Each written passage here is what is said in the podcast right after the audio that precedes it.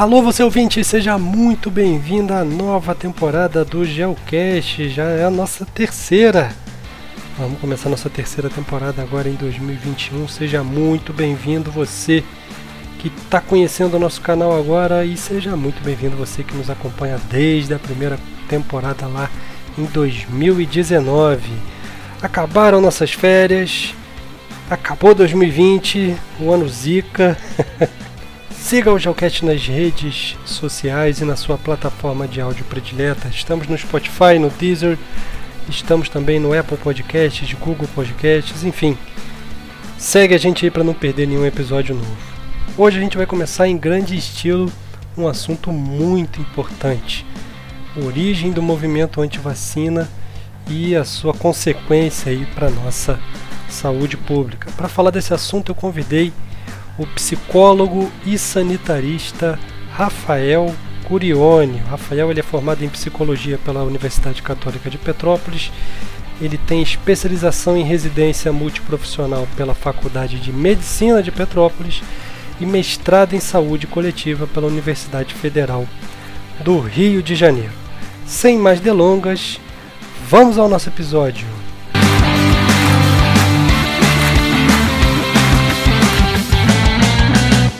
Fala galera, estamos de volta com o Geocast para a abertura da nossa terceira temporada, temporada 2021, e um episódio com uma pessoa muito especial. Tenho o prazer de receber o psicólogo e sanitarista Rafael Curione para a gente falar um pouquinho aqui sobre a questão do movimento anti-vacina, onde surgiu, o que, que eles pensam, o que, que eles comem, da onde eles vêm, né? Não, Rafael, tudo bem? Fala, Romo, tudo bom? Tudo bom, gente? Tudo tranquilo com vocês aí? Beleza, prazer te receber. Cada um na sua casa, né? Óbvio, ainda estamos numa pandemia, então se estiver ouvindo aí, se cuide, não vamos afrouxar não, que tudo indica aí que meses melhores virão. Mas vamos lá. A gente vai é, eu quis propor esse assunto aqui com o Rafael, porque estamos num ano aí de vacinação, né? No mundo, uma vacinação para COVID-19 e movimentos anti-vacina voltaram a aparecer, voltaram começaram a ganhar espaço aí na mídia e eu já ouvi de várias pessoas, inclusive próximas, que não pensam em se vacinar, repetindo aí os, as bravatas desse movimento. Então a gente vai conversar um pouquinho é, sobre onde surgiu o movimento anti-vacina e depois é, entender o que, que isso pode significar aí para nossa sociedade, para a saúde pública. Então já vou te mandar direto, Rafael, onde e como surgiu esse movimento aí anti-vacina? Beleza, vamos. A gente tem uma resposta curta e uma resposta um pouco mais elaborada. A curta a gente pega assim que tem aí em 98, mais ou menos, a gente tem um estudo que acaba trazendo assim, um impacto muito significativo para as pessoas, de alguma maneira, começarem a ficar apreensivas. Né? A gente tem um estudo publicado numa revista muito famosa, que é a Lancet, falando sobre uma relação entre vacinação e autismo. E é a partir disso, assim, que tem aí um, um peso maior, que esse movimento ganha um, um, maior, maior peso mesmo, né? Mas a gente, se a gente for pensar, assim, da onde surge, a gente vai falar aí sobre a própria história da vacina quando ela vai chegando, e até mesmo dos próprios mitos que são, surgem em alguns momentos, né? Então, assim, a resposta curta curta a partir de 98 a gente tem algo que é muito, chama muita atenção na divulgação de um, de um, de um artigo, né? É, que de alguma forma acaba correlacionando e acaba juntando, né? Ou seja, será que crianças que tomam vacina, né? E tem um tipo de vacina, elas é, têm alguma correlação, uma relação com o autismo? E o, o, autor desse estudo ele coloca como realmente como, como algo bem significativo de que teria uma relação. E a partir disso, divulgado numa revista que é muito importante, uma das maiores revistas que a gente tem, ela acaba nesse primeiro momento trazendo aí um impacto muito significativo, né? a, a, essa é a curta. Mas se a gente for parar para pensar, a gente tem uma história muito longa para desse receio contra a vacina, né? A primeira coisa que a gente tem que pensar é sobre essa ideia mesmo do corpo invadido, né? Quando a gente vai pensar nessa ideia do, da, da fragilidade que as pessoas colocam realmente da, da, de uma eficácia de estar tá tomando uma vacina, que a princípio a gente soa até um pouco estranho, não lembro, né? Não sei se vocês, assim, de alguma forma, quando eram mais novos, também achavam estranho, né? Não, peraí, vamos botar no meu corpo o vírus que me dá a doença, mas aí eu vou ganhar imunidade, como é que é isso? Então, acho que isso vai, vai você vai tendo aí algumas coisas que, que acontecem que, de alguma forma, é, vão trazendo um medo, um pavor às pessoas, né? O movimento anti-vacina, ele está muito associado também a próprio, o que você acabou de falar, é o medo do novo, né? Então, quando a pessoa tem um medo do novo associado a uma, uma ignorância, ela acaba ficando suscetível a qualquer tipo de argumento, né? O o, o, Rafael explicou muito bem aí um estudo na, na revista Lancelot, né? Que, que na verdade deixa a gente até um pouco receoso, né? Para quem não sabe como é que funciona um, um, estudo científico antes de ser publicado, geralmente ele é revisado por pares, né? São dois cientistas revisando Isso. e depois que ele é uhum. publicado, uhum. disponível para toda a comunidade científica revisar ainda mais vezes aquele, aqueles dados e nesse sentido essa publicação acabou saindo do ar, né? É o que aconteceu que o pessoal viu, né? Dessa é o, o, o pesquisador é o Andrew Wakefield, né? Ele falava basicamente era do, da, da, vacina do sarampo e do autismo, né? De uma relação, é até da tríplice viral, né? Que ele até vai, vai ter algum impacto aí para falar da tríplice viral. E aí o que que acontece, né? Primeiro momento o estudo ele vem ali com dados que são considerados assim muito relevantes, muito significativos, impossível de você não se espantar com aquilo. E aí quando as pessoas começam a revisar e avaliar, eles vão vendo que é muito difícil que aqueles, aqueles dados sejam concretos e aí começam a duvidar um pouco, né, do que é. Ou seja, os pais começam a revisar esse artigo e eles acabam descobrindo que, na verdade, esse cara ele tinha algum conchavo com alguns advogados que tinham processos contra essas grandes indústrias farmacêuticas. E aí eles acabam vendo que é, há dados que são fraudados, né? ou seja, é, além do estudo, ele, ele ter, é, ele já foi de alguma maneira, os pais viram que era muito estranho, eles viram, né, acabaram comprovando que os dados que estavam impressos ali não eram reais, né? Então foi feito de alguma maneira realmente para se atrelar essa ideia do, do, da vacina e do autismo mesmo, né? E essa história que você está me falando aí do movimento antivacina, ela é bem parecida com outros movimentos absurdos, né? Como o movimento pró-cigarro, uhum. né, lá na década de 70, como o movimento que, que não acredita em aquecimento global nos dias de hoje. E uhum. as características, elas são comuns, né? São cientistas, se é que a gente pode chamar por esse nome, né? O pseudocientistas, que uhum. muitas vezes usam dados fraudados. No caso das empresas de cigarro e da, da do movimento anti-aquecimento global, empresas uhum. de cigarro, no primeiro caso, e empresas de combustíveis fósseis no segundo, pagavam essas pesquisas, né? O que deixa o processo aí, no mínimo, é, questionável, né? Sim, sim. Eu, eu, acho que é perfeita essa, essa correlação, né? No, no caso de apontar isso. O, o, o que a gente tem, amor, se a gente for parar para pensar, né? A, a pesquisa científica, né? Ela é uma ela é muito, muito delicada, delicada que digo, ela traz muita coisa interessante, mas ela tem que ter esse processo de revisão, e esse processo de revisão ele tem que ser muito, muito rigoroso. Ele tem que ser um processo de credibilidade, né? Então, por exemplo, quando a gente vê, igual você está falando, né, da, do, do que, que a indústria, é, sei lá, do tabagismo é, vai achar de dados que estão trazendo ali, por exemplo, é, relação entre fumar e câncer. Isso não é bem-vindo, né? Então, assim, quem tem que revisar estudos estudos, né, quando a gente fala de cigarro, são estudos de coorte, que são estudos que são, duram 20 anos, 10 anos, né? Esse, o, que, o que a gente tem ali de dado é que, sei lá, 70 e poucos por cento das pessoas que fumam, elas têm chance mesmo de ter, ter câncer. Algumas pessoas não vão nem fumar, mas vão ter câncer, mas conseguiu trazer uma boa relação. É super bem-vindo as pessoas trazerem críticas para que isso seja cada vez mais refinado e a gente esteja mais próximo do que a gente pode entender de verdade, né? Ou seja, do que, que os dados podem dar para a gente. Para a gente poder se orientar e fazer intervenções para melhorar a qualidade de vida das pessoas, né? Exatamente. Não, fazer ciência é complicado e fazer ciência também leva tempo. Leva tempo, leva dinheiro, leva investimento, né? Talvez, aí eu já é uma, uma, uma pergunta que foge um pouco aí do nosso combinado. É, eu, eu queria ouvir de você, né? Você também é um divulgador científico, né? Faz, faz pesquisa, ativo na pesquisa, e eu vejo que esses uhum. movimentos, a gente está falando hoje especificamente do antivacina, né? Mas os movimentos negacionistas de uma maneira geral, anti-ciência, é, tomam esse posicionamento porque a ciência também há de fazer uma meia-culpa de que ela, há muitos anos, ela anda um pouco afastada do, do, dos populares, né, das pessoas em geral. Ficam ali em revistas acadêmicas ou dentro da academia, não, não faz nenhum projeto de extensão para a comunidade, não tem nenhum projeto. São poucos os que têm um projeto de divulgação científica como você tem, por exemplo. Eu queria ouvir é, de uhum. você se você acha que o afastamento da ciência em relação à sociedade, né, que a princípio ela deve servir uhum. à sociedade, pode ajudar a explicar aí o aumento do, do negacionismo. Então, eu realmente acho que essa, esse distanciamento é, que acabou se dando, né? Eu, o que eu fico pensando é o que, que é mais rápido, o que, que é mais próximo para a população em geral, e aí eu não estou falando população, falando de uma certa classe, uma certa, um certo público, não estou falando no geral mesmo, aqueles que são afastados de algum tipo de pesquisa. Por exemplo, a gente aqui não sabe nada ou muito pouco de física, né? Sim. É, o que, que, o que, que, o que, que é mais fácil para a gente é, dentro de um processo desse? A gente entender a especificidade da física, da saúde pública, enfim, dos estudos que a gente tem, ou a gente, por exemplo, é, acatar alguma forma negacionista. Eu, eu, eu acho que para uma ideia da psicologia social vai explicar muito mais fácil que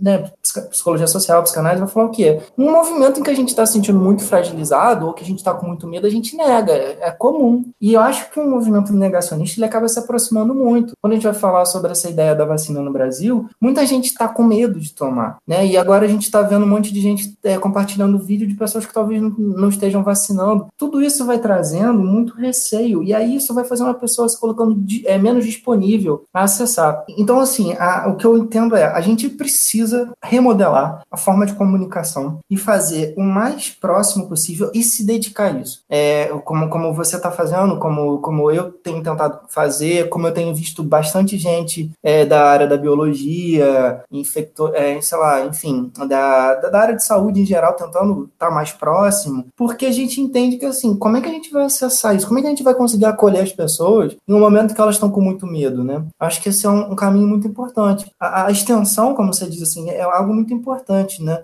Eu vejo muitos estudos muito interessantes, mas que eles não são colocados de uma forma muito aberta para o público, né? Acaba se fechando muito ali naquela coisa teórica, é, e aí acaba tendo esse, esse, esse gap, né? Essa lacuna, né? É, fica numa bolha ali, né, às vezes na academia, né? Pregando para convertido e, e, e, não chega em quem tem que chegar, né? Isso já de muitos anos para cá. Eu espero de verdade que um do, do, dos ensinamentos aí da, da pandemia para a população é acreditar na ciência e para a ciência é talvez olhar um pouco mais com um pouco mais de carinho, né? Para a população no sentido de uhum. informar pelo menos o, o que está acontecendo e qual a importância de se estudar as coisas. É, e você também é sanitarista, Rafael. Eu queria é, falar um pouco uhum. sobre qual o impacto né, desse movimento anti-vacina na saúde pública. Né? Não sei se a gente consegue ter uma ideia aqui de se há um grande percentual da população ou não que adere uhum. a esse tipo de movimento, mas se você puder nos trazer números aí do, do quanto que já se torna perigoso. Sei lá, Romulo, olha, a partir de tantos por cento da população aderindo a esse movimento já fica perigoso. Tem como calcular isso? Tem alguma coisa dá pra gente pensar, né? É, uma coisa que eu acho que é importante a gente... É, a gente tem no Brasil uma história é, da vacinação pelo Programa Nacional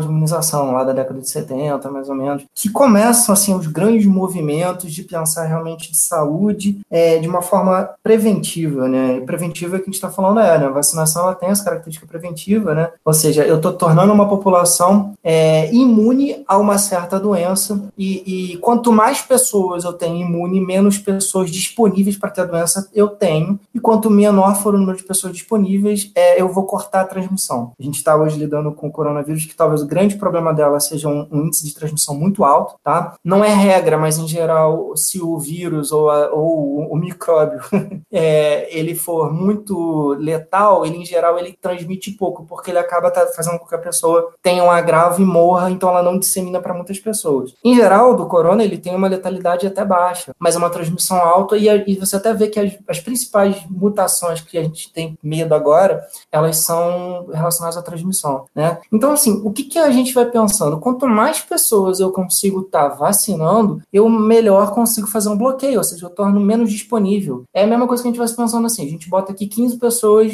no escritório. Se eu tenho 10 pessoas que estão vacinadas e imunes, e eu tenho uma que está contaminada aqui, eu tenho só quatro disponíveis e, e não necessariamente esses quatro disponíveis eles vão ter a doença. Então, assim, eu reduzo muito a chance de você espalhar. Agora, se eu estou falando que eu estou botando aqui, sei lá, uma pessoa que tem o que tem, esteja com Covid, né? E acabe ali com 15 pessoas, eu estou colocando qualquer uma daquelas pessoas pode vir a ter. Né? Então eu estou trazendo uma transmissão maior. A gente tem essa história do PNI, né, que é do Programa Nacional de Imunização, a gente tem uma história de vacina. Se você for perguntar para sua mãe, para sua tia, para a maioria das pessoas que, que vacinou os seus filhos quando eram pequenos, ou então que teve que começar a se vacinar pelas, pelas campanhas que começaram a ter é, campanhas nacionais grandes, né? A gente, a gente vai, vai todo mundo falar, não, tem que vacinar, caramba, esqueci de vacinar, você tal vacina, tem que refazer, não sei o que e tal, ó, antitetânica daqui a 10 anos. A gente tem uma população que ficou muito é, influenciada Infelizmente, nos últimos anos, a gente tem tido um pouco maior, um pouco mais de dificuldade de fazer as pessoas aderir às campanhas de vacinação. Mas o Brasil, ele é um dos países que tem a melhor é, projeção assim de pessoas que se colocam disponíveis a vacinar. Por exemplo, se a gente for pegar França e Rússia, lá eles estão sim numa dificuldade muito grande, que eles têm lá, se vão fazer umas pesquisas, eles vão botar de 45% da população só quer se vacinar. Então, é, é, é, é complicado. No Brasil, em média, a gente conseguia aí umas grandes campanhas vacinar 95% da, da população, 90, 85. E a gente, antes da pandemia, a gente tinha uma noção mais ou menos de que o povo que adere à vacina no Brasil, ou que tomariam a vacina, né, seria aí em torno mais ou menos de 80 e poucos por cento, quase uns 85, tá? E aí teria algumas pessoas ali que ficariam em dúvida, com medo, receosas por causa das reações, por causa de alguma história que tenha escutado, alguma pessoa que tenha vindo a óbito e aí acaba se relacionando como se fosse de ter tomado a vacina, e pode não ser, na maioria das vezes não é. é mas assim, eu acho que o movimento anti-vax no Brasil, eu acho que ele não é muito grande, não. Ele pode estar tá em um processo, assim, de aumento, né? Mas uma coisa que é interessante, Romulo, que foram feitas várias pesquisas com o povo brasileiro, e aí a gente teve lá no começo da pandemia, 80 e poucos por cento da, da população falando que ia se vacinar. Isso chega no momento em que a gente começa a ter muita fake news e falando com muita, muito do que, que é a vacina rápida, que essa vacina ela vai mudar teu DNA, que a vacina ela, é, ela vai te deixar doente, que é controle de, de população, é, que é de um vírus vindo da China, que eles estão é, botando a doença pela vacina, isso cai para 60, 60, quase 65%. Ele, ele dá uma estremecida, e aí quando volta ali a perspectiva de ter a vacinação, a gente volta a estar tá beirando 80%. Né? Então, assim, olha como é que tem uma grande, uma grande sombra da população aí que vai ser vulnerável a, a, a notícias, informações, principalmente fake news, coisas distorcidas. São as pessoas que estão com muito medo e têm um medo quanto a, quanto a uma vacina que foi desenvolvida muito rápido, né? Ah, e aí os, os, mitos que vão surgindo, né? Que são normais, né, cara? Isso não é, não é, é uma vacina, igual você falou, você tinha, você, eu, você, pô, não é legal uma, uma agulha, né? Mas assim, mas é uma, tem que se explicar, tem que se dar essa informação, né? Aí, do jeito que os números que você trouxe são interessantes, que essa variação percentual aí são mais ou menos 25, 30 milhões de pessoas, se você pegar aí no, no todo, né? Então são 30 milhões de pessoas que estão vulneráveis a esse tipo de teoria conspiratória, né? Que nada mais é um movimento. Uhum. A gente chama de movimento anti-vacina, mas na verdade é uma, uma teoria da conspiração, né? E aí já vai, vai se associando, aí vai mudar o DNA e veio da China e vai ao 5G. Nossa, aí a viagem não tem, não tem fim.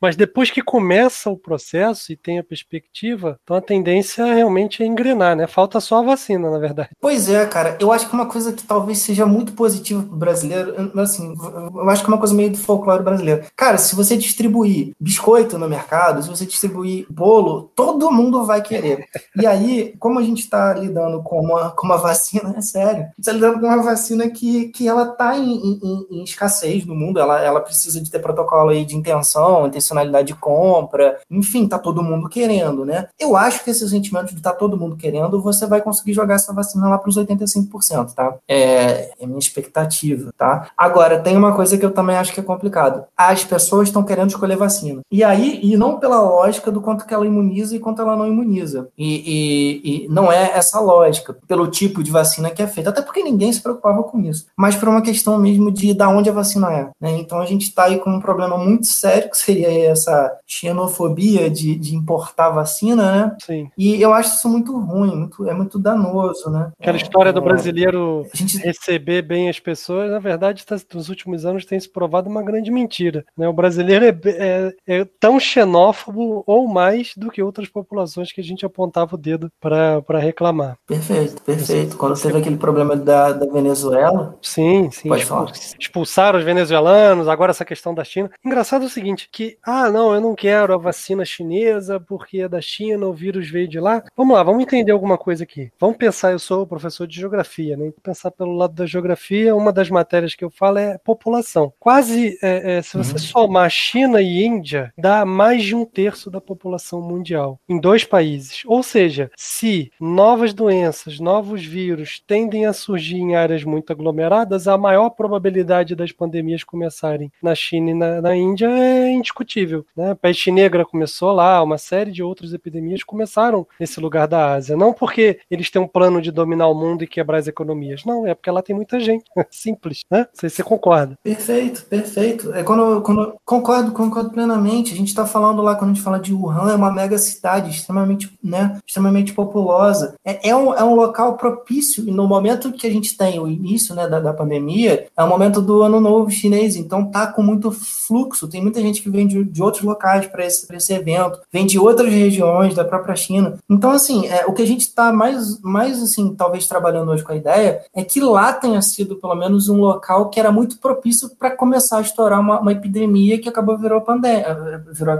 de característica é, de pandemia, né? É, então, assim, esse acho que é o ponto principal. A gente já viu que foram constatadas, assim, algumas pessoas, né, é, carregando vírus em outros locais, né? Algumas pessoas falam assim, pô, mas aqui no carnaval já tinha. Eu não duvido que tinha. Eu não duvido que tinha. Mas o que acontece é o seguinte: a característica que talvez tivesse no carnaval aqui no Brasil não era ainda de uma característica pandêmica, ou epidêmica, né? No caso, assim, é, de, de, uma, de uma epidemia, né? É, uhum. Não me parece, porque para você conseguir, você precisa realmente ter um vírus que é transmissível demais, você precisa ter que as pessoas tenham contato, e esse grupo que teve contato com a doença, ele tem, também tem que ter essa função de conseguir passar para tantas outras. Por mais que a gente olhando assim, de uma maneira mais é, imagina, imaginativa, assim, a gente acha, não, é uma pessoa passa para duas, para duas, para duas, para duas. Sim, mas ela não se dá de uma maneira tão simples no, no dia a dia. Esse vírus ele pode acabar tendo não tido encontrado ali as, as características tão fáceis de adesão para ele realmente virar uma epidemia. Porque senão, cara, até qualquer gripe, mesmo que tenha um, um índice de transmissão menor, senão também ia ter esse, esse elástico tão fácil assim, né? E não é, não é, não é assim, né? É, quer dizer, é fácil ter uma epidemia pelas características que a gente tem hoje em dia de até o que a gente fala aí, né? De, de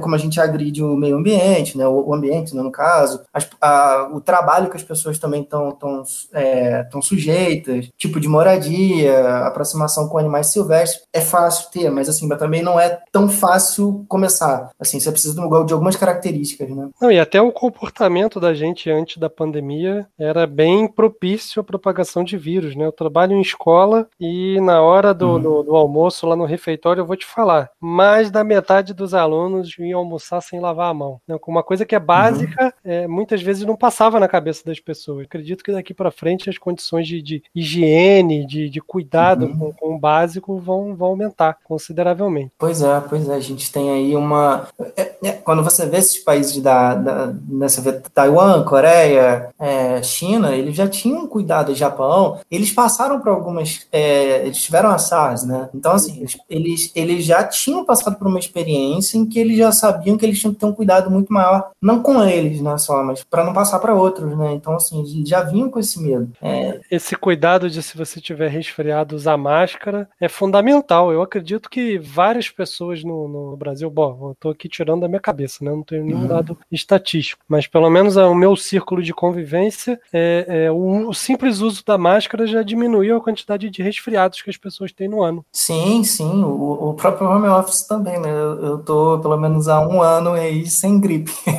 É, exatamente. Por esse lado, né? Então isso realmente é uma questão, uma questão interessante aí que pode acabar ficando de aprendizado depois que passar esse período da pandemia. É, uhum. Isso é falando de, de, de xenofobia, é, eu queria, bom, vou, vou ser direto. Vacina da, da China, da Inglaterra, da Índia, da Rússia, se uhum. for aprovado pela Anvisa, eu devo escolher ou eu devo confiar na Anvisa? Eu sinto até vergonha de fazer esse tipo de pergunta, mas, mas tem que fazer, né?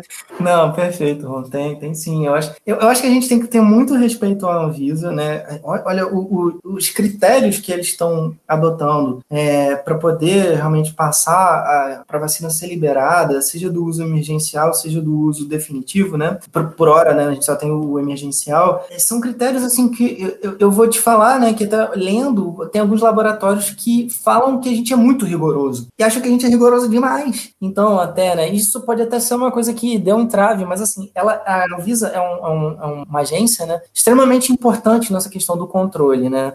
A gente tem algumas perspectivas, por exemplo, de, de coisas que acontecem, por exemplo, ah, a Anvisa não libera mais tal medicamento. Enfim, tem algumas coisas assim diversas, mas é um órgão que a gente tem que estar tá, é, defendendo e principalmente defendendo esses órgãos que a gente tem de saúde pública, né, no momento de pandemia. Então, assim, é, pô, veio a vacina da onde for, é, se ela tiver passado pelo crivo ali e ela garantir é, defesa, proteção, ela tem que ser vacinada, ela tem que ser usada. E aí, como é que vai ser usada? São os protocolos que vão ser definidos, era para ser definido pelo Ministério da Saúde, né, pela, pelo Programa Nacional de Imunização, mas eles estão agora com essa confusão toda a cargo das, das prefeituras. Você acha que uh, a inoperância do governo federal pode ter fragilizado o nosso PNI? Né, o Brasil, que sempre foi uma referência, não aproveitou essa expertise, talvez por um cunho ideológico, político, ou, ou esse problema é da prefeitura dos estados, eu não devo colocar o federal nisso? Não, pelo contrário, né, assim, né, não, é, é, tem que ser, na verdade, quando a gente fala dessa instância, né, do, do, dos entes federativos aí, né, que a gente tem, pô, toda a construção da, da saúde pública, do que a gente tem de saúde no Brasil, ela é tripartite, ela é dividida em três partes mesmo, né, ou seja, você tem lá a égide do comando ou que planeja, organiza, faz os programas ou mantém os programas funcionando, programa do idoso, o Programa Nacional de Vacinação, né, de imunização, é, isso é, ele, ele tem um plano, uma égide lá, o que é do, do ente federal, né, ou seja, do Estado, Estado com letra maiúscula. E aí você tem as pertinências é, locais, por exemplo, a gente tem um PNI, né, que há um tempo atrás, por exemplo, a vacina da febre amarela, ela era, estava no calendário, por exemplo, de Minas, porque lá era mais suscetível, tinha a característica daquele local de ser mais suscetível à febre amarela. Então, naquele local estava dentro do PNI, lá do Programa Nacional, eles estabeleceram um calendário vacinal infantil que as crianças até 4 anos elas já estavam imunizadas, né? Essas características elas vão se dando pelos estados, né? Pelo, pelo, pelo pelos estados e municípios, né? É, por exemplo, Petrópolis é uma cidade que tem mais idosos do que outros de, do Rio. Ela tem que ser prioritária de alguma forma em algumas vacinas, por exemplo, que sejam como a do, do coronavírus. Ela, ela pode pedir prioridade. E essas características vão sendo organizadas. O município ele vai pegar e vai te dizer o seguinte: olha, aqui a gente faz a distribuição de certa maneira, a gente tem refrigerador em tal lugar, a gente tem tantos postos de saúde que podem vacinar, a gente tem tantos colégios que podem abrir para a gente poder fazer vacinação. É, como é que eu vou fazer a logística? O município ele vai estar sempre na ponta fazendo lá, como que a gente vai colocar isso em prática, né? E aí por conta do SUS e por conta que a gente tem de posto, de organização e o próprio Programa Nacional de Imunização consegue fazer isso. Então, é, assim, respondendo, quando você tem algo que não é feito na, na, na entidade federal, a gente pensando no Ministério da Saúde, isso vai fazer um efeito cascata para todos os outros entes federativos, né? E aí, com isso, você vai sobrecarregar, ou então você vai colocar uma responsabilidade que não deveria ser, ou nos estados nos municípios. A questão da falta de planejamento no, no órgão principal, o Ministério da Saúde, né? O federal acaba aí refletindo em forma de cascata e chegando na situação que a gente está hoje, né? Batendo um pouco de cabeça ainda. Já tem um mês de uhum. vacinação e chegamos aí a, sei lá, um pouco mais de 5 milhões de, de vacinados. Ah, Rômulo, mas não tem vacina. Não, concordo, mas pelas contas iniciais a gente tinha 12. 12 dá para vacinar 6. Então nem nesses 6 uhum. ainda a gente ainda não chegou, né? Mas enfim, falando em 12 e o que, que vai comprar, o que, que vai fazer, quais, que, quais as perspectivas que você, que acompanha muito aí a questão da vacinação, da saúde pública, quais são as perspectivas? Vamos, tá liberado o chute, hein? Tá liberado o chute. Você pode dar um, um, uma opinião primeiro mais, mais balizada e depois uma opinião ali mais chute. O que, que você acha que pode vir a acontecer? Uhum. Cara, quando que a gente vai conseguir imunizar todo mundo? é, não era bem isso que. Uhum. né? Mas, enfim, se você quiser, dá, dá o teu, teu chute aí. É, assim, né? Pensando agora que a gente tem já um acordo que é da, da, da Coronavac, né? Que é da Sinovac, e, e que a gente tem também o, o que, por hora, quem mais vai estar tá produzindo, e provavelmente a maioria das pessoas vai estar sendo imunizado pela Coronavac, é, e, e, o da Oxford, né, a AstraZeneca, que a Fiocruz vai começar a produzir. É, acho que tanto a, a, a Fiocruz quanto a Corona, a, o Butantan, que está fazendo a Coronavac, eles vão produzir a vacina toda aqui, né? Pelo menos, eu não tenho certeza quanto ao Butantan, mas da, da Fiocruz sim, mas acredito que seja para os dois, né? Porque a gente, a gente aqui monta a vacina, a gente recebe tudo e monta. Vão aprender a fazer a vacina para poder fazer tudo aqui. É o tal tá? do IFA, né? O tal do IFA. Isso, é, é como se fosse um princípio, né? Ativo, assim, né? Do, é, é, é a composição. O Brasil poderia ter feito isso aqui, o Brasil poderia ter feito uma vacina, mas não com a organização que a gente tem de, de laboratório, de pessoas, a gente não tem estrutura. A gente mandou a estrutura embora, a gente não quis, quis depender da Índia e da China. Então, tá? então na verdade, a gente compra a mistura do bolo e monta o bolo em casa. Isso aí, a gente compra o brownie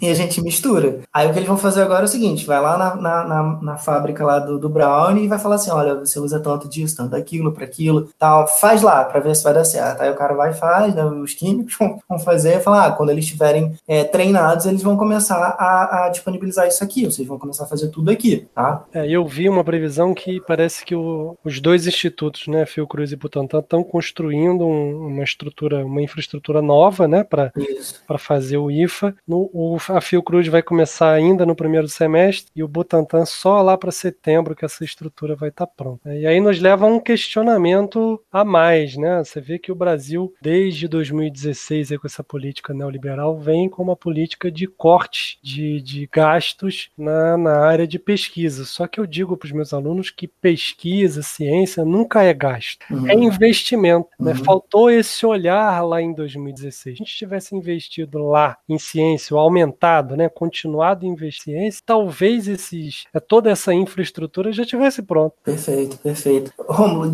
eu acho que essa década que passou, né, ela marca para a ciência e para. Aí, eu, eu, igual você falou, da ciência, a pesquisa e a própria, a própria questão prática disso, né? Por exemplo, a, os insumos, né? Uhum. O fazer as coisas aqui, a, a, gente vai fazer a IFA, mas provavelmente a gente vai ter que importar alguns conteúdos, né? A gente poderia Sim. ter tudo isso aqui. Isso tudo foi, foi, foi aos poucos perdendo, né? E aí, como é que você mantém um laboratório para fazer um certo tipo químico se você não tem gente para trabalhar? Você acaba, acaba ficando caro, né? Porque você não tem uma distribuição suficiente, você acaba deixando isso. E aí você fica dependente de outro país, né? A, a gente tinha um BRICS mais forte, né? Então, que pelo menos aí, não sei se é legal a gente depender da Índia e da China, não. Eu acho que não. A gente tem uma. É, é, a gente está o quê? Ali beirando entre oitava e décima segunda economia, maior economia do mundo. A gente tem uma população gigante, ou seja, que é um mercado consumidor bizarro de grande. E a gente não. E a gente tem gente aqui capacitada para fazer isso, né? Mas a gente teve aí uma década que eu entendo que para a questão tecnológica e de tecnológica, pesquisa, ciência, de qualquer área, muito, muito fragilizada, muito fragilizada. O Brasil teria a condição de fazer a vacina. É, eu, eu não sei qual, eu acho que provavelmente como a da, da, corona, da Coronavac, que é o vírus inativado, né? Mas a gente teria condição, né, de estar fazendo aí, mas a gente não, não teve. O que a gente ofereceu foi é, a pesquisa, o, o PNI, a estrutura, é, os laboratórios que a gente tem, né, para poder fazer a finalização, gente que consiga fazer, mas a gente teve que, eu acho que o, o, quem pesquisa aqui teve que, lá no começo da pandemia, fazer uma escolha muito séria, falar, não dá para a gente fazer a vacina aqui, vai ter que fazer de outro lugar, e a gente vai ajudar, né? É engraçado que eu tô lembrando aqui o Rômulo de 2010, né, do início da década passada, uhum. cara, tava no meio da faculdade, tá sobrar, nossa, dinheiro, tudo quanto era lugar na universidade, ciências sem fronteiras, bolsa pra caramba, eu estudei lá na UF, né, lá em Niterói, então uhum. tinha dinheiro, tinha investimento, era uma década que tinha grandes eventos mundiais acontecendo no Brasil, era a Copa, a Olimpíada, o pessoal falando não, porque é o que aconteceu com Barcelona, vai acontecer com Rio de Janeiro, legado, uhum.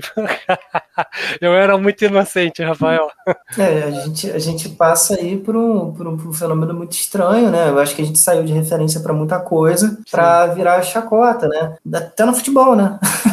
Até, até no futebol, né? Não, não, não bastasse a chacota, a chacota de comportamento, de ah, vai vacina que vira jacaré e todas essas bravatas aí, até no futebol a gente virou saco pancado. Mas é. ah, o Rômulo de 2010 era muito iludido. a Rafa também, cara.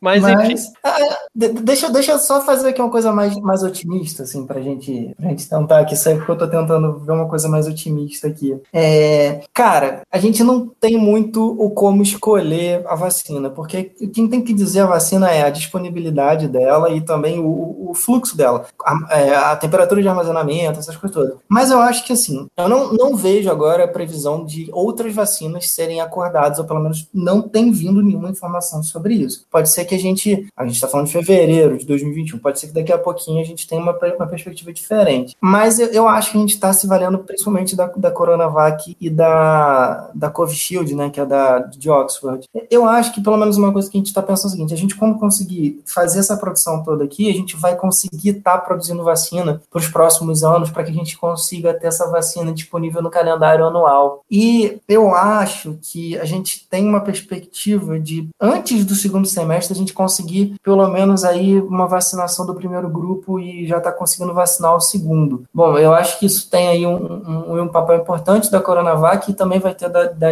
da, da Fiocruz, né, da, da, da Covishield, né. É, eu vou te falar, se eu pudesse escolher, eu escolheria a Coronavac, tá, porque eu, eu, a resposta específica da Coronavac ao, ao que a gente fala lá que é a proteína spike, ela não é tão boa, mas ela traz o vírus inativo, e aí você tem, você está oferecendo para o teu organismo conhecer o vírus todo. As outras vacinas, elas têm uma coisa que é um pouquinho, que ela é um pouquinho diferente, que ela já vai dar, é como se já estivesse dando assim, ó, tô dando a informação do que, que eu quero que você defenda, é muito específica. É, aí a forma como, por exemplo, a da Moderna e da Pfizer fazem de uma maneira, né, você já bota lá o RNA mensageiro para poder passar essa informação, o da, da Coronavac, da, desculpa, da, da de Oxford, ela é num adenovírus, ou seja, você bota a informação num vírus que é inofensivo para a gente e ele vai. E tem umas que já joga a proteína pronta. Eu acho que dentro do que a gente está tendo de, de, variabilidade que vai ter de mutação, uh, eu acho que, e muitas pessoas acham que está, e é achismo mesmo, mas eu acho que tem uma, uma, uma possibilidade de ser realmente concreto, que essa vacina ela tem uma defesa melhor para varia, variações, para mutações, tá? Então, assim, o que eu acho que é significativo é se a gente conseguir estar tá vacinando, pelo menos no primeiro momento, as pessoas que são mais fragilizadas, as pessoas que estão trabalhando na saúde, e a gente conseguir aí, acho que até meio do ano que vem, a gente conseguir vacinar pelo menos aí 85% da população, a gente tem algo muito interessante de construir, e eu acho que é possível. Hoje, hoje o Gonçalo Vecina, que é um dos caras lá do PNI, ele foi também é, da saúde lá de São Paulo, que ele fala é o seguinte, a gente pode no Brasil, por dia, vacinar 6 milhões de pessoas. Olha, então, assim, olha. a gente tem que torcer aí. 6 milhões, cara. É o maior programa de vacinação do mundo, de imunização do mundo. Até hoje tem, a gente não vacinou. Tem a lógica. Até agora a gente não vacinou 6 milhões. Ou seja, se tiver vacina para todo mundo, a gente resolve é, é, uma, uma, velocidade muito interessante. Pois é, se você for pegar os Estados Unidos, eles não têm a estrutura que a gente tem. Eles não, eles não fazem um programa de imunização. Você paga a vacina se você quiser. É, tem um surto lá, as pessoas pagam. Aí, se for uma coisa muito complicada, o governo acaba se colocando para poder é, mitigar aquilo ali, né? Ou seja, para conseguir acabar com aquilo ali. Um foco. Se der sarampo lá, né? Tá, vai por tua conta. Até que fica um pouco complicado que o governo vai e intervém. Mas assim, a gente tem estrutura aqui. Se a gente tiver disponibilidade, né, a gente consegue é, trabalhar com isso. O que a gente precisa é, agora a gente já tem outras, outras, é, é, outras vacinas disponíveis. A gente tem a Janssen que está testando uma dose só, a Novavax também. Então, assim, você conseguir uma dose que dê uma proteção que seja boa, efetiva, já ajuda muito é, um, um país com uma população grande igual da gente, né? Então, eu acho que a gente está num período que a gente poderia ter feito uma lição de casa melhor lá no, no, no ano passado para poder já ter, tipo, a Pfizer aqui e algumas outras. Mas a gente está num período em que está produzindo as que a gente já tem acordo e a gente tem a chance de, para o segundo semestre, ter acordos mais interessantes aí e também estarem vindo algumas coisas do acordo que a gente entrou logo no final lá, que foi do COVAX, que é um acordo de adesão, né? Não, da ONU, né? Isso, isso. É como se a gente estivesse fazendo um fundo, né, dos países para poder pagar e distribuir para todos os países, que seria o que deveria ter sido feito no mundo todo, né? Porque se a gente ficou dependendo do, de quem tem mais grana para comprar vacina, né? Não, exatamente, né? Tem países aí como o Canadá que já comprou o equivalente a seis vezes a, a população, né? E uhum. você tem países no continente africano que, não, que receberam aí poucas milhares de doses aí que não representa nem, sei lá, 0, coisa da população. Então, realmente, o mundo precisa entender que enquanto tiver um país com pouca cobertura de vacinas, todo mundo está ameaçado, porque o vírus continua circulando e pode se mutar, pode se modificar, né? Perfeito, cara, perfeito. Eu tenho medo de que acabe acontecendo uma coisa assim, tipo ebola, sabe? Que ficou uma coisa para a África e a galera só foi se preocupar quando começou a dar, chegar nos Estados Unidos, na Europa, começou a ficar um pouco complicado né? E, e, e, eu acho que a gente tem até alguns países que estão fazendo uma boa cobertura lá, né? Estão fazendo uma boa proteção, rastreio, Sim. Senegal, né? Tem, algum, tem alguns países que estão fazendo algumas coisas interessantes na África. Mas o meu, meu medo mesmo é que fique uma coisa meio Caribe e África, sabe? América Latina, Caribe, África, assim, de ficar uma coisa meio endêmica ali, né? Que fica rodando por ali. E eu não sei, né? Eu fico, eu fico eu, mas eu não sei, isso pode mudar porque com essas questões dessas, dessas mutações que rolaram aí, acho que tá, os países ficaram com medo, né? Ficaram Sim. tentando aí reavaliar esse impacto para conseguir vacinar o mundo todo, né? É, a própria OMS, né, Organização Mundial da Saúde, eu estou vendo aqui em 2019, né, antes da, da pandemia de Covid, ela publicou que 10 ações prioritárias para a próxima década. Não existia ainda a Covid-19, uhum. certamente ela entraria aqui nessa lista. E aí tem aqui mudanças climáticas, é, influenza, né, que a gente H1N1, que a gente já teve, e tal ebola aqui, né? Então o ebola continua na pauta da OMS. Obviamente, as notícias não, não, sobre o ebola não costumam chegar aí no, na, na maioria maioria das mídias, porque, como você disse, acontece em países dito do, do, periféricos e mais pobres, e a verdade é que, enquanto a doença estiver localizada lá, uma boa parcela da população não vai ligar, né? Esse é que é o problema. E tá aqui, ó, nosso Sim. assunto de hoje, um do, uma das 10 ações da OMS para essa década que a gente está vivendo é o movimento anti-vacina. Né? Você vê, imagina, se antes da nossa pandemia esse assunto já era tratado com importância na ONU, agora então. Né? Pois é, eu acho que a gente tem que pensar com muito carinho, que a gente tem um legado tem uma história. E se você chega aí para qualquer posto de saúde, uma pessoa que vai no posto de saúde, ela não vai ficar, é, ela, ela vai saber da importância da vacina. Né? É, algumas pessoas viram o, o que, que acontecia quando você não se vacinava e viram o que, que aconteceu quando você se vacina, que você para mesmo né, a transmissão e as pessoas terem essa, essa doença. A gente acaba falando de um lugar, e principalmente a, essa geração que a gente tem agora, de uma população que acabou sendo imunizada, então elas não viram. É muito raro a gente ver alguém com pólio, né? É muito raro. A gente vê, pô, quando teve sarampo na Venezuela, pô, quando que a gente teve um surto de sarampo? Depois veio aqui pro, pro, pro Rio. Enfim, é, é, é uma coisa que a gente tem que tem que estar tá com muito cuidado, porque o, o, que eu fico com muito medo não é o que a gente tem hoje de antivax aqui no Brasil ainda não. É o que a gente pode acabar gerando por essas questões xenofóbicas quanto à vacina, é uma má explicação, divulgação de informações que são equivocadas, sabe? Isso é uma coisa que, que acho que a gente tem que ter muito cuidado, porque eu, eu não acho que todas as pessoas que acabam falando que não vão se vacinar, elas são necessariamente é, perdidas por essa questão aí dessa, dessa paranoia, né? Dessa questão uhum. do, de achar que vai ter alguma coisa absurda né, da vacina. Eu, eu, não vejo, não. Eu vejo muita gente com medo que fica amedrontada mesmo e, e, e isso acaba trazendo aí um, um impacto né, na, na, na questão da, da, A gente precisa imunizar, porque a gente está falando, né? Cara, não é algo individual, né? Eu, eu, eu fico muito magoado com como as pessoas lidam com a questão das liberdades e elas vão extrapolando isso de uma maneira muito bizarra, mano. E eu fico pensando, isso não é uma questão individual de escolha. Cara, no, no sério, no sério mesmo, é obrigatório. Você só consegue hoje, por exemplo, estar tá trabalhando no local se você fizer o calendário vacinal. Você só consegue colocar o seu filho em alguma escola se você apresentar a carteirinha né, de vacinação. Só que fica uma coisa muito chata, que é essa questão do ah, quanto que o governo vai ser autoritário sobre é, quanto ao meu corpo, alguma coisa assim. E eu até sou da linha Foucaultiana, que eu acho que mesmo as pessoas têm que ter menos intervenção no corpo das outras, não encher o saco o que elas querem fazer. Mas quando a gente está falando sobre uma dimensão de proteção de saúde, é muito absurdo isso. Porque quando eu pego uma vacina, eu tô, eu tô prejudicando a liberdade do outro. Eu tô prejudicando, por exemplo, quem não pode se vacinar e é imunodepressivo, seja um paciente que está fazendo uma quimioterapia. Ele não pode se proteger, né? Então, assim, e, e uma coisa que eu estava até conversando agora há pouco aqui, na minha mãe estava falando um pouco aqui, e, e uma coisa que a gente falou é o seguinte: o cara fala que não vai se vacinar, porque não vai deixar, porque o governo está sendo autoritário, alguma coisa, as punições do governo são complicadas. Aí eu fico, a primeira coisa que eu falei com a minha mãe foi o seguinte: e se ela pegar um emprego, se essa pessoa pegar um emprego novo e a pessoa fala assim, não, só entra se for vacinado? Não, o, eu... o cara que está empregando ele está sendo autoritário ou ele está minimamente sendo razoável quanto, uma, quanto a condição do local onde, onde tem ali o trabalho, entende? E às vezes as próprias pessoas que essa, essa pessoa, desse exemplo, né, acredita, acompanha, mentem para ela, né? Por exemplo, a gente ouviu uma declaração já esse ano uhum. da autoridade máxima do executivo né, o presidente do Brasil, falando que não vai se vacinar porque já tem anticorpo. Amigão, se ele não se vacinar, uhum. ele nunca mais sai do Brasil. Para qualquer viagem internacional daqui para frente, você vai ter que provar que foi vacinado. Então é óbvio que ele vai ser vacinado. Por isso que, inclusive, ele conseguiu eliminar lá para pelos próximos 20 anos o cartão de vacinação dele vai, vai ficar sob sigilo. Né? Porque o que ele fala não é necessariamente o que vai acontecer, ele vai ser obrigado sim. Perfeito. Isso é uma coisa que a gente tem que trabalhar. É, assim, né? Duas coisas. Né? Uma é por que se debater, entra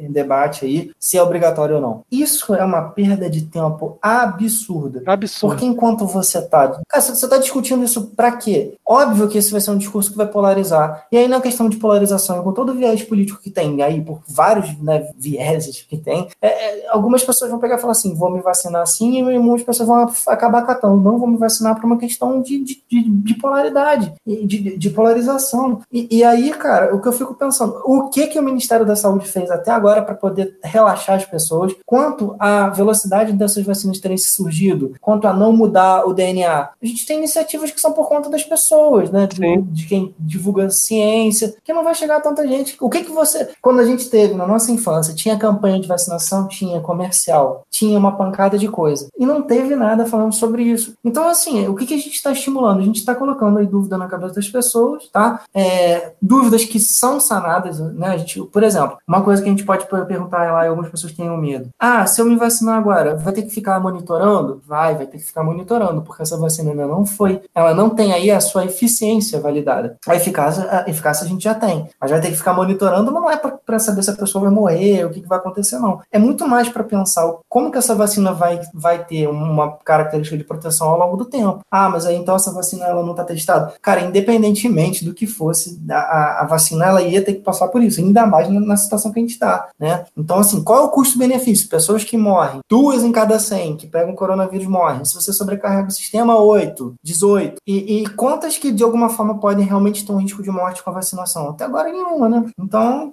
o que, que você tem aí de custo-benefício? Você, você não, tem nem que pensar, né? É o que é... você falou, né? Ao invés de ficar discutindo se vai ser obrigatório ou não, se o governo fizer a parte dele de fazer uma campanha bem feita, a própria campanha e as pessoas indo se vacinar vão contagiar a população. É um fenômeno natural, né? Não precisa sim, ser sim. obrigatório, né? A gente fica aqui discutindo, é obrigatório, não é? Aí é o que você disse. Vai... O único resultado dessa discussão é a polarização. Pois é, que parece ser vantajoso para mais fim político do que realmente de fim de saúde pública, né? Sim. E, e, e assim, a gente, a gente, precisa trabalhar, cara. Por exemplo, vai, vai, é, essas notícias que acabam saindo, por exemplo, das pessoas que estão injetando, não estão injetando a vacina. Cara, eu, eu acho que sim, tem que acolher as pessoas porque as pessoas estão com medo, né? E tem que falar, gente vai, vai pedir para mostrar vacina na hora, porque você pode pedir, né? Mostra na minha frente que tá tirando. Você tem direito. Assim como quando a gente vai te tirar sangue, a pessoa pega lá e mostra que é uma seringa nova, uma agulha nova, mostra descartando tudo, né? Você tem direito, cara, é teu corpo. Você tem direito a ver como que a pessoa tá colocando aquilo. Mas eu tenho muito medo que essa coisa começou a ser divulgada, divulgada, divulgada, e eu já acho que é para colocar mais titica na cabeça das pessoas mesmo, para elas ficarem com medo e acabarem não vacinando, né? Então, é, é, é, difícil, mas a gente precisa trabalhar com, as pessoas assim, acolher mesmo. O que, que você acha que é isso? Agora, se a gente tivesse um Ministério da Saúde apontando e falando lá, olha, é isso, é isso, é isso, acho que seria bem mais interessante, né? É, como foi, por exemplo, da influenza, né? No começo as pessoas falavam que ia matar os, os idosos para poder poupar a previdência. A gente teve campanha, teve jornal falando sobre isso, né? Que absurdo, né, cara? É, a gente tem que lutar pelo óbvio nos é. tempos de hoje, infelizmente. Ô, Rafael, estamos nos encaminhando aqui para o final do nosso, nosso episódio. Uhum. Eu queria que, como mensagem final aí para os nossos ouvintes, você passasse uma mensagem para essas pessoas para elas não caírem nesse tipo de bravata, nesse tipo de teoria de cooperação, que tipo de, de canais acessar, onde se informar. Explica um pouquinho para a gente aí. Beleza, Romulo. Eu acho que assim, né? Eu, eu tava, eu terminei de ler agora um pouco, o, há um tempo atrás, aí, o ensaio sobre a cegueira. E tem uma coisa muito importante ali, que é falar sobre é, quem tem, em quem em algum momento tá vendo, ou de alguma forma consegue ver, o quanto que é importante a pessoa que tá vendo fazer para aquele que não tá vendo, ou, de alguma maneira é a, a, a, importância. Então, assim, se você de alguma maneira, né? Eu acho que quando a gente tá falando de pandemia, a gente tá falando de vários momentos em que a gente vê e de repente a gente cega, de repente a gente volta a ver, né? Ou seja, ainda mais com uma doença que tá cada vez assim, é muito dinâmico o processo que está acontecendo, a gente está vendo ela acontecer, né? Se você tiver como, no momento agora, ser alguém que possa trazer alguém que não está vendo a ver, é, ajude, acolha, informe, tá? Então, assim, eu sei que às vezes dá vontade de debater, a gente fica puto, É Mas assim, a pessoa tá com medo, a pessoa tá com medo, ela nega por medo, ela nega muito mais por medo do que qualquer outra coisa. Então vamos acolher, vamos ser aí pelo menos um guia para essas pessoas, pelo menos em algum momento que a gente esteja um pouquinho vendo um pouco mais, né? A gente consiga trabalhar. Cara, sobre canais, eu acho que o Twitter ele é uma ferramenta fantástica, tá? Assim, para ver algumas pessoas, alguns cientistas que estão trabalhando muito com, com a temática, né? Uhum. É, eu acho a Fiocruz um canal muito bom, sabe? A Fiocruz ela tem uma qualidade fantástica nos canais dela. É, o Ministério da Saúde tem também um, um acervo, um compêndio. Quando a gente está falando do Ministério da Saúde e da inação, a gente não está falando necessariamente do Ministério da Saúde em si, está falando de quem habita o Ministério agora, ou de pelo menos como que fez com o Ministério da Saúde, tá? E o que está fazendo. Então são algumas poucas pessoas, aí eu entendo que é mais uma questão de governo do que de estrutura federal, né? Pelo menos por agora. Então, assim, tem, tem conteúdo, né? Nesses locais. Do Twitter você tem é, o Vitor Mori, que fala sobre, sobre contágio, sobre máscara. A gente tem a Mel, que fala sobre, sobre várias coisas de vacina. Tem o próprio Atila, que é um cara que é um pouco pessimista, mas ele está fazendo o papel dele, que tem que ser pessimista mesmo, tem que ser ponderado, né? Como ele é. A gente tem a Sabine, é, a gente tem quem mais lá, assim, que eu tô tentando lembrar aqui. E, e, qualquer notícia que você receber, né, dá uma olhada se é de uma fonte confiável, né, um, uma mídia, é, eu sei que tem, ultimamente as pessoas estão questionando muito as mídias tradicionais, né, mas uhum. as mídias tradicionais ainda são aquelas em que você pode garantir que aquela informação, aquele, aquela notícia foi apurada por bons profissionais, né, então, sei lá, da, da Folha, do Grupo Globo, Isso. UOL, né, esses grandes grupos aí, e e, é isso, né? O WhatsApp, ele é bom até a página 2. Você tem que prestar muita Ele pode ser muito bem Verdade. usado, pode ser muito bem usado, mas também pode ser um grande campo aí de propagação de fake news. Verdade. É, uma coisa que eu sempre faço, cara, é tipo assim, eu pego, vi uma notícia, eu pego e abro as concorrentes, assim, sabe? Tipo, Folha, Globo, Estadão, não sei o que, vou ver o que, que eles estão falando. Aí, às vezes, eu olho lá a BBC, né, lá de fora, para ver o que, que tá falando. Aí, se tem ali, eles estão falando, por exemplo, de um artigo, de uma coisa, coisa, eu vou tentar ir atrás do artigo. Às vezes eu não vou nem entender tanta coisa, mas eu vou dar uma lida no artigo. Ah, mas é meio complicado olhar o artigo? Cara, vai ver então quem é que consegue ler o artigo e fazer uma divulgação científica bacana. Por exemplo, o Atila é um divulgador científico. Sim. Né? É, cara, ele não é infalível, não, tá? Isso é uma coisa que é pra pensar. Ele é um cara que tá lendo e se atualizando para poder falar. A gente, numa doença que tá rolando, vai ter alguns momentos que ele vai poder falar uma coisa. Olha, tem uma coisa que eu falei que não, né? A gente já pensa diferente. Mas tentar fazer esse recorte. Né? Eu acho que é uma coisa importante. A gente tem que se munir. Fact-checking, né? Fact-checking também é uma boa, né? Tem alguns, alguns ótimos aí, né? Para poder ver se. Não é porque tá na internet que é verdade. não, não, que tem até a mulher de Tabaté, né? Isso para citar um dos memes só, né? O ET, o ET Bilu e por aí vai. Pois é, cara. Não dá pra ir nessa, não. É divertido, mas né, nem, tudo, nem tudo que o Ratinho fala é bom, né? Ah, é mesmo.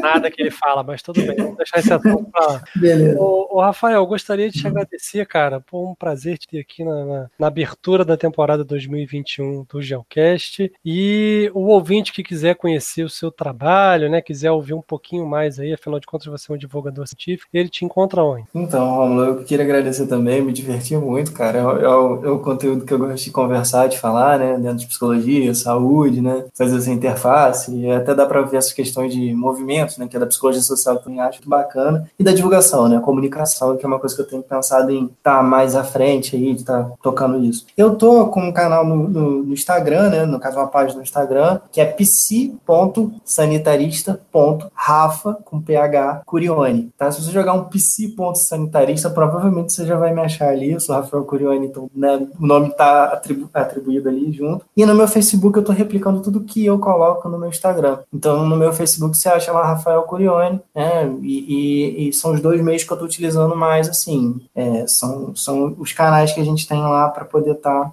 de alguma forma trazendo alguma coisa de comunicação científica que seja mais acessível e aprendendo também como tentar fazer uma coisa mais pedagógica, mais didática, mais acessível mesmo, né? Sim, um trabalho muito importante, né? Eu sou seguidor aí da, da sua página, que tem pouco tempo, né? Você começou, essa página deve ter um pouco mais de um mês, né? Talvez.